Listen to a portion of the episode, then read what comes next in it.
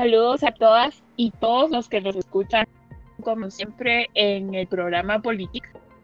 Mi nombre es Karen Molina y estoy en esta ocasión con Oscar Valenzuela Fong y con Luis Torres. Vamos a continuar conversando sobre el COVID-19, esta pandemia que está afectando a la humanidad a nivel global, no solo en Guatemala, sino que ya está afectando a varios países a nivel mundial.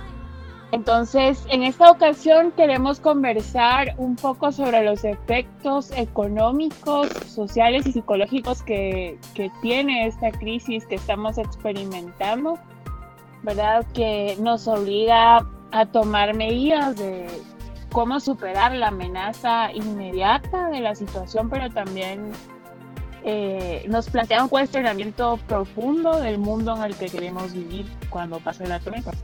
Entonces, porque definitivamente viviremos en un, mundo diferente. Eh, ¿Qué tal, Oscar y Luis? ¿Cómo están ustedes? Hola, buenas noches. Eh, bien, y saludando a la audiencia, ustedes, compañeros. hola, buen día, gracias por sintonizarnos y pues sí, seguimos en, evolución de la pandemia y, aquí vamos, eh, vamos a abordar temas interesantes para la sociedad guatemalteca eh, que, pues, que afectan a todos y, ver de qué forma pues eh, hacemos conciencia y también cómo pues, podemos ver qué está pasando a nivel global para aterrizarlo a nivel nacional y cómo poder ver qué está pasando a nivel local. Y bueno, como mencionaba, em, pues esta crisis tiene efectos importantes en nuestro sistema político, ¿verdad? Y también en el sistema económico y en la sociedad también eh, que vivimos el día a día y que pues experimentamos de diversas maneras cómo enfrentar esa situación ante las medidas que, que ya se han tomado por parte de, las autoridades, ¿verdad? Em, ¿Cómo ves la situación, Oscar, eh, respecto a los efectos que tiene eh, esta situación? No solo en, la cuestión política, ¿verdad? Sino sobre todo en, lo económico y en lo psicosocial. Eh, gracias, Karen. pues fíjense que mm, estamos en en, un momento crítico de la historia, en un momento paradigmático, en un momento donde, donde realmente hay mucha incertidumbre en la sociedad, en donde en algún momento habíamos dicho, eh, hablado en otros programas de que las instituciones como tales están siendo sumamente cuestionadas desde los partidos políticos, la iglesia, las instituciones bancarias, eh, las instituciones que conforman el Estado en general, la sociedad civil, eh, todo, todo, todo eso está siendo de alguna manera cuestionado. Porque de alguna manera eh, ya cumplió su su tiempo en la sociedad, ¿verdad? Em, lo que se llama ahora el, fin del orden, ¿verdad? El, comienzo de una nueva era, llaman algunos del, nuevo orden mundial.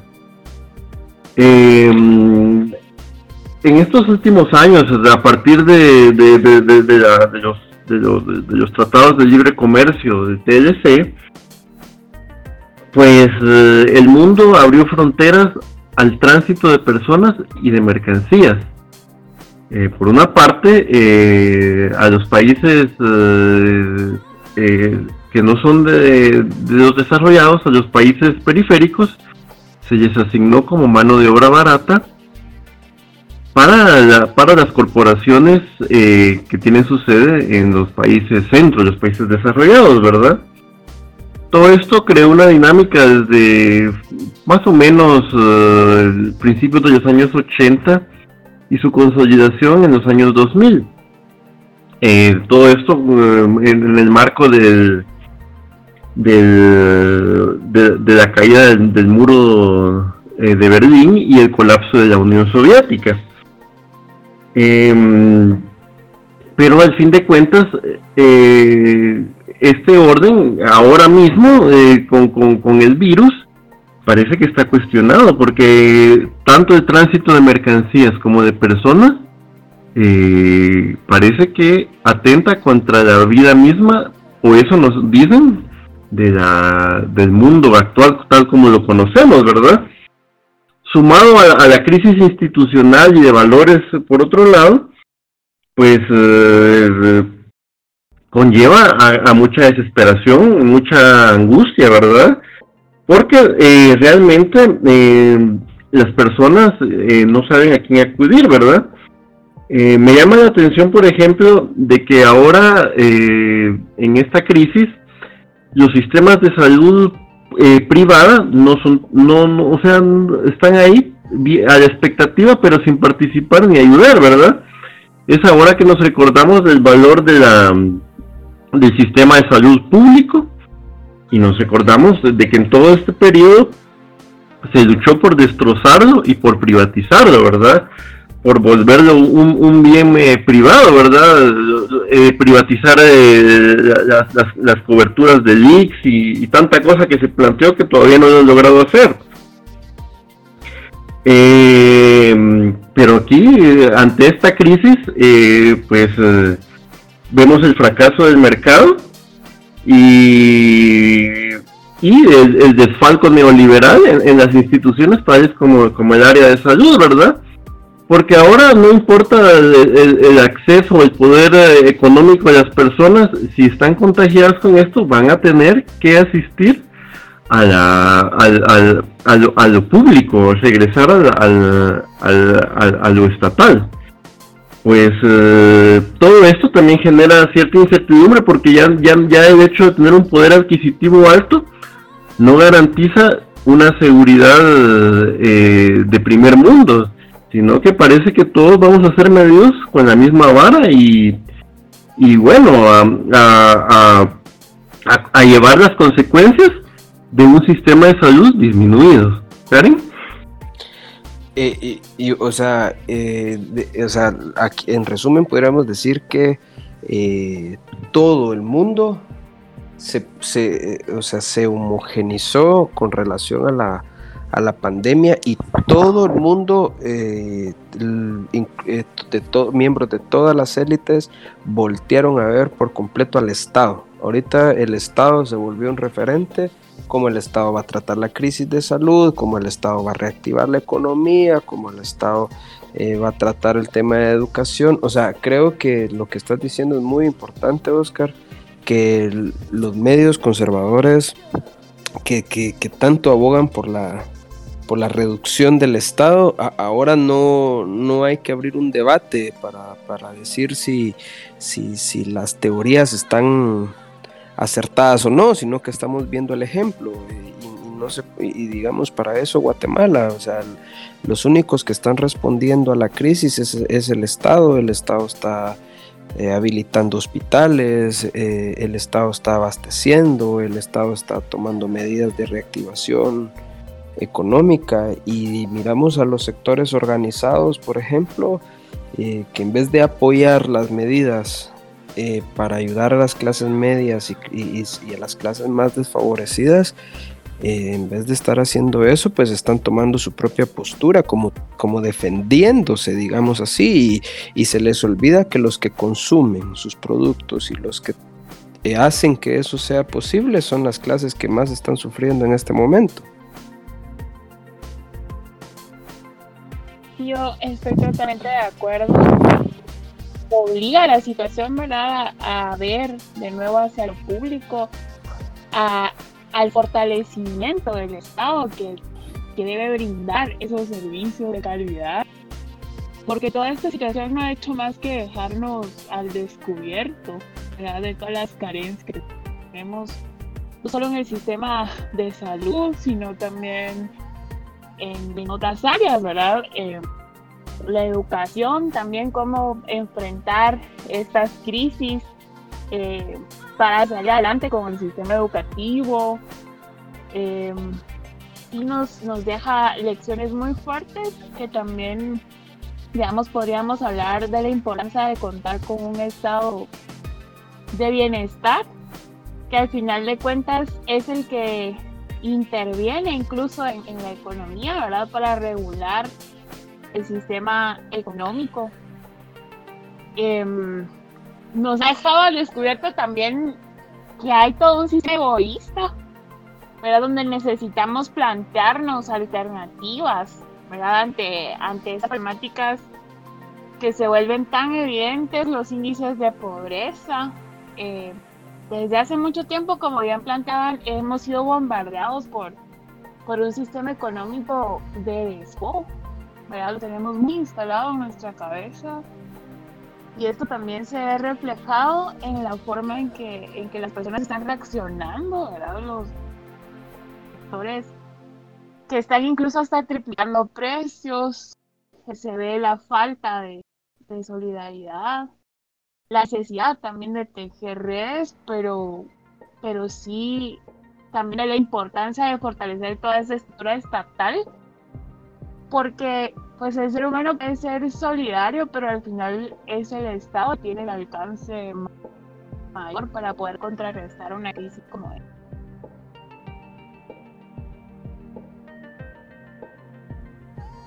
Bueno, este también eh, añadido a esto, ¿verdad? Pareciera que estamos siguiendo un guion, ¿verdad? Porque a nivel mundial estamos viendo imágenes de, de, toques de queda, militarización de las grandes ciudades, eh, la cuarentena, por ejemplo, y el toque de queda de, de Nueva York, ¿verdad? Siendo el centro financiero más grande de no solo de Estados Unidos, sino del mundo, ¿verdad?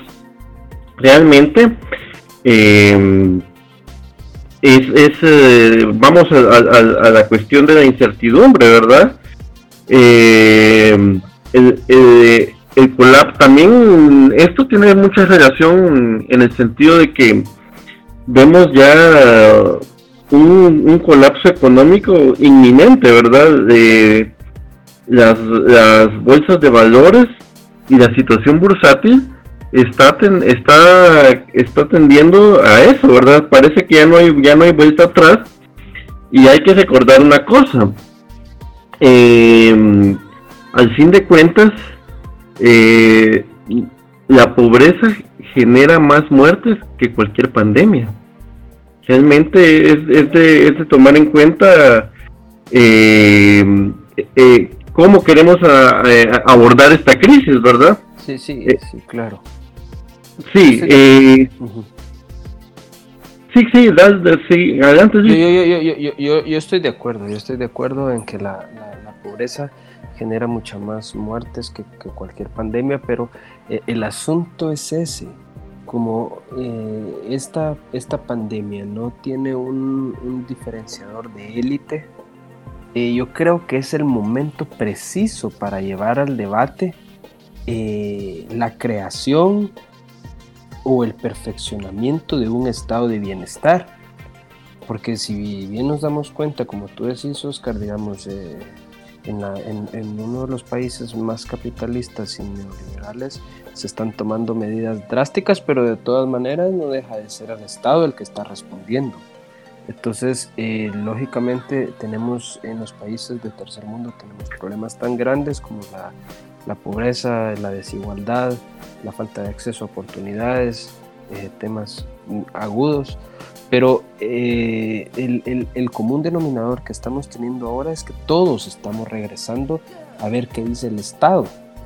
Y mucho tiempo eh, pues pasamos divorciados de eso. Mucha gente incluso proponía reducir la cobertura del Estado. ¿Qué hubiera pasado si, si lo que estábamos comentando hace un rato, si se hubieran privatizado la mayoría de, del sistema de salud. Eh, tendríamos que no solo estar preocupados por la renta, no solo estar preocupados por los créditos eh, que se tienen que hacer efectivos en determinado tiempo, no solo estaríamos preocupados en cómo subsistir sin empleo, sin recibir un salario, sino que también estaríamos preocupados si tenemos la capacidad de ir a, a curarnos, porque por ejemplo, en estos momentos el Estado revisa eh, las personas que han viajado, revisa los protocolos, revisa todo lo necesario, para ver eh, qué personas están en riesgo, qué personas son, posibles eh, focos de, infección y los lleva a tratar a un, a un área pública. Nadie que tenga virus está, está teniendo que pagar por ser tratado. Eh, lógicamente cada estado está teniendo la respuesta según sus capacidades, pero incluso nosotros, siendo un país en vías de desarrollo, estamos eh, haciendo pues, lo que se puede en tratar a las personas y no se las está cobrando. Yo creo que eso, eso ya es eh, un precedente bastante importante que hay que ponerle atención. Eh, fíjense que me llama la atención eh, que al fin de cuentas eh, países como Guatemala tomaron la experiencia, de, la única experiencia o la experiencia primaria que hubo en, el abordaje de, esta crisis que fue la China, ¿verdad? Porque realmente no, no, no había precedente para, para cómo abordar este tema. Realmente que aquí hay muchas consideraciones eh, a valorar.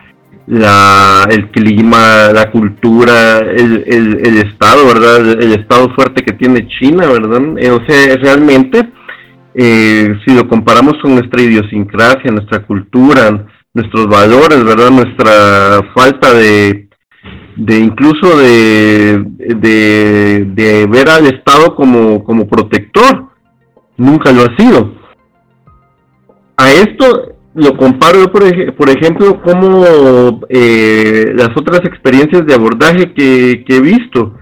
En el caso de, México, eh, de Brasil y de Reino Unido. Ellos no han tomado medidas restrictivas, no han cancelado vuelos, no han cerrado fronteras.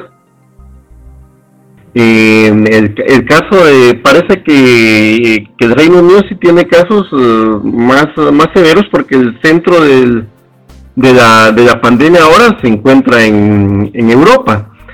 Pero tanto México como Brasil realmente su, su, curva hasta el momento no, no, no varió.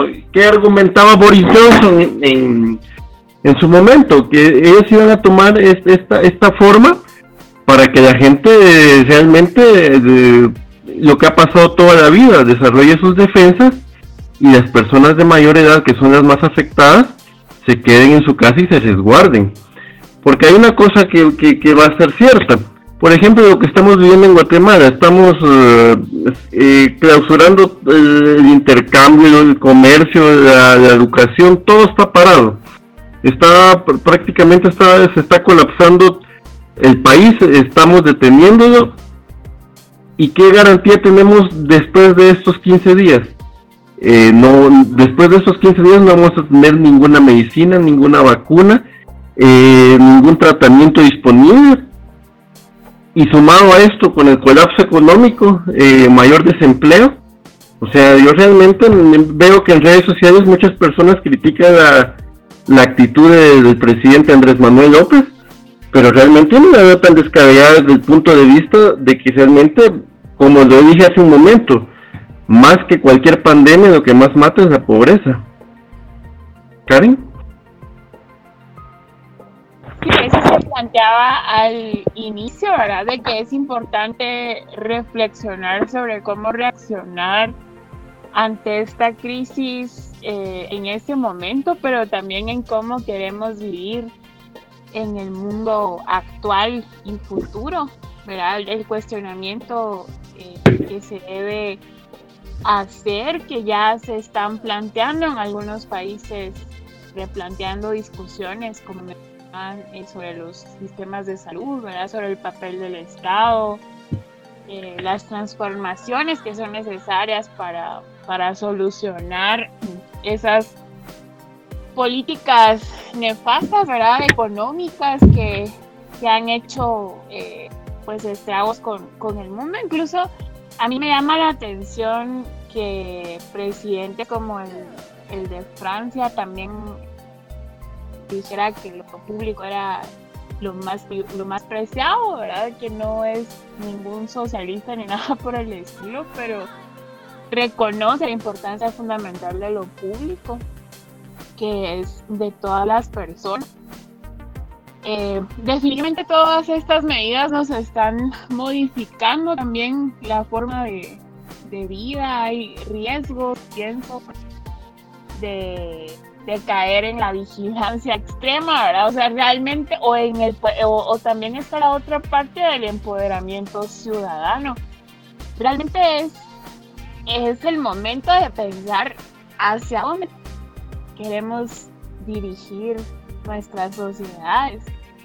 Si queremos una sociedad más controlada, desmovilizada, o, o una sociedad diferente, ¿verdad? Más solidaria, con un Estado fuerte.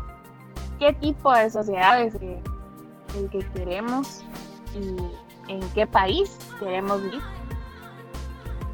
Yo creo que es importante eh, ahora en este momento desatanizar el tema de lo público con relación a la ideología. Creo que, eh, como dicen muchos europeos, eh, el tema de lo público es garantizar el bien común, es darle a, la, población capacidades y, darle oportunidades que le den un bienestar digno, una vida digna. Entonces yo creo que es un buen momento para, para replantear el, modelo y, no pensar de que lo público es, simple, simplemente enfocado a una ideología, no, lo público es lo, lo que tenemos en común todos, o sea, es lo que nos gobierna, es las leyes a las que nos tenemos que regir, por lo tanto debe estar enfocado en el bienestar y en el y en el bien común. Por otro lado, creo también que lo que ha evidenciado esto es que somos susceptibles a, la información. Eh, en Guatemala eh, hemos visto avalanchas de información de personas pidiendo el cierre total del gobierno y de las actividades comerciales porque eh, somos, estamos más enfocados en ver las noticias y las cadenas y la información que sale en WhatsApp y lo que mandan en privado los amigos, un vecino, que analizar estadísticas, que ver las curvas de, de, crisis, por ejemplo, Italia hasta esta semana, Italia que es el país que se volvió el foco ahorita en este momento, hasta esta semana instaló un toque de queda obligatorio porque eh, era necesario ya eh, reducir la curva en, la crisis en la que está sometido. Y lo que decía Oscar es sumamente importante. Eh, el tema es de la crisis es sí, claro, vamos a salir de la crisis, todo, todo va a pasar. El asunto va a ser después, cómo vamos a, reconstruirnos, cómo vamos a reorganizar la economía, cómo vamos a hacer los pagos eh, que no pudimos hacer, cómo vamos a recuperar eh, los recursos que no logramos ganar, cómo vamos a, digamos, a, restablecer este ciclo de siembra, por así decir, porque recuérdense que, que nosotros tenemos una, una, clase campesina muy, muy, muy fuerte que en este momento, en vez de estar en sus casas, ahorita lo que estarían haciendo es preparando la tierra para para, para el próximo invierno. Entonces, yo creo que ese es uno de los verdaderos desafíos que vamos a enfrentar como país en vías de desarrollo, cómo vamos a afrontar esta crisis económica que se nos viene. Eh, fíjense que ahorita estaba recordando, por ejemplo, eh, de, de, esta crisis, seguro que hay ganadores y grandes ganadores. En primer lugar, eh, Ahora vi algunos comunicados del, FMI, del, Fondo Monetario Internacional, en el que dice que tiene créditos frescos para todos, para todos los, uh, los, miembros, ¿verdad? Los miembros que no estén tachados, como Irán o, Venezuela, que abiertamente se quedaron fuera, ¿verdad? Ellos no tienen posibilidad de, pedir. No así, por, no así, por ejemplo, países como El Salvador que están, que están a, eh, ofreciendo el oro y el moro, como dicen por ahí, pero porque tienen, eh, la cuestión de, de, esa línea de crédito abierta. Y como todo se paga, todo se paga a largo plazo y se paga muy, muy, muy caro, este ya sabemos que, muchas personas piensan que estos organismos uh, multilaterales de, de, ayuda eh, son, eh, públicos, pero son privados. Y aún, aún así sean parte de las mismas Naciones Unidas, pero su capitalización es privada. Por eso es que yo cuestiono, por ejemplo, eh, la credibilidad que le damos al FMI, que, la mayoría de personas tienen una imagen negativa de ellos. Pero la misma, la, misma Organización Mundial de la Salud es hija del mismo padre, Naciones Unidas.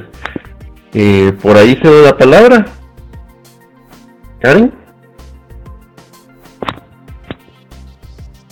aportar algo a esto. Sí, es cierto, es cierto los modelos que estás mencionando, pero recordemos que es el mismo modelo incluso después de la Segunda Guerra Mundial y la forma de reconstrucción después de la, de la Segunda Guerra Mundial. Yo lo que creo que a lo que le debemos de dar importancia es porque, por ejemplo, eso no está en nuestras manos, modificar los modelos de producción, modificar eh, los grandes organismos internacionales y cómo se van a mover los grandes capitales, yo creo que eso no lo podemos manejar por ahora en, nosotros. Yo creo que ahorita el tema es cómo la sociedad va a resurgir de esto, cómo la sociedad va a empezar a tener más conciencia, cómo la sociedad va a empezar a, llevar su vida de distinta forma, cómo vamos a empezar a ser más humanos, cómo vamos a empezar a fomentar más empatía, más amor, más solidaridad con el prójimo. Yo creo que eh, por ahí eh, deberíamos de ver cómo, cómo le aportamos a la sociedad en general para que salgamos adelante.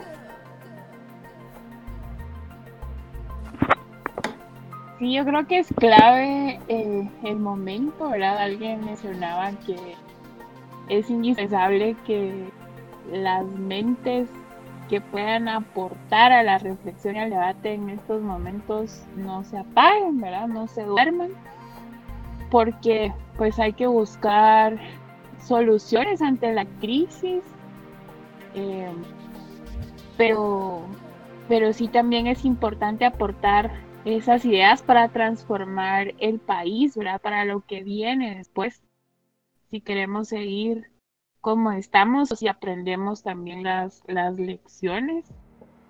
Hay muchos cuestionamientos que hacer en, muchos sentidos, incluso con el tema de, de, la cuarentena, se pone al descubierto muchas inequidades, incluso de género, ¿verdad? Porque las mujeres pues son las que sostienen y aumentan su trabajo no pagado dentro de la casa, ¿verdad? Porque son quienes tienen que atender y cuidar en, esos momentos donde todo el mundo está en casa. Entonces, pues el llamado sí es a que seamos críticos, que cuestionemos y que también aportemos a la construcción de esa sociedad que, que, que, y bueno, vamos ya eh, casi cerrando para poder eh, pasar al diccionario político. Vamos a hablar sobre el estado de bienestar, que ya mencionamos en varias ocasiones. El estado de bienestar es una locución que se emplea para describir dentro de los regímenes democráticos con economía de mercado una serie de políticas de orden social que persiguen proporcionar a la población más pobre de un país en forma gratuita y con cargo a fondos y asistencias estatales los servicios básicos y otras prestaciones que mejoren su calidad de vida. La expresión ha sido tomada del inglés welfare state, que empezó a usarse en Gran Bretaña en los años 40 del siglo pasado, y eh, fue cuando el papel asistencial de los gobiernos se amplió considerablemente de acuerdo a las ideas Y bueno, ya les voy dejando el espacio para que nos despidamos y vayamos cerrando. Eh, y gracias por la atención, esperando tener eh, una actitud más eh, más positiva en la próxima ocasión que nos reunamos para discutir eh, de cosas eh, mejores y de, un país y un mundo eh, con un estado de ánimo y, mejor y con alegría. Gracias.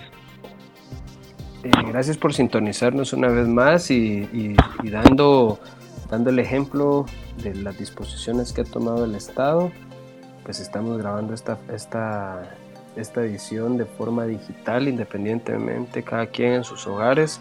La tecnología nos permite hacer eso y creo que para eso es, para, llevar información, para ser positivos en esto y, y gracias por sintonizarnos. Espero nos escuchemos pronto.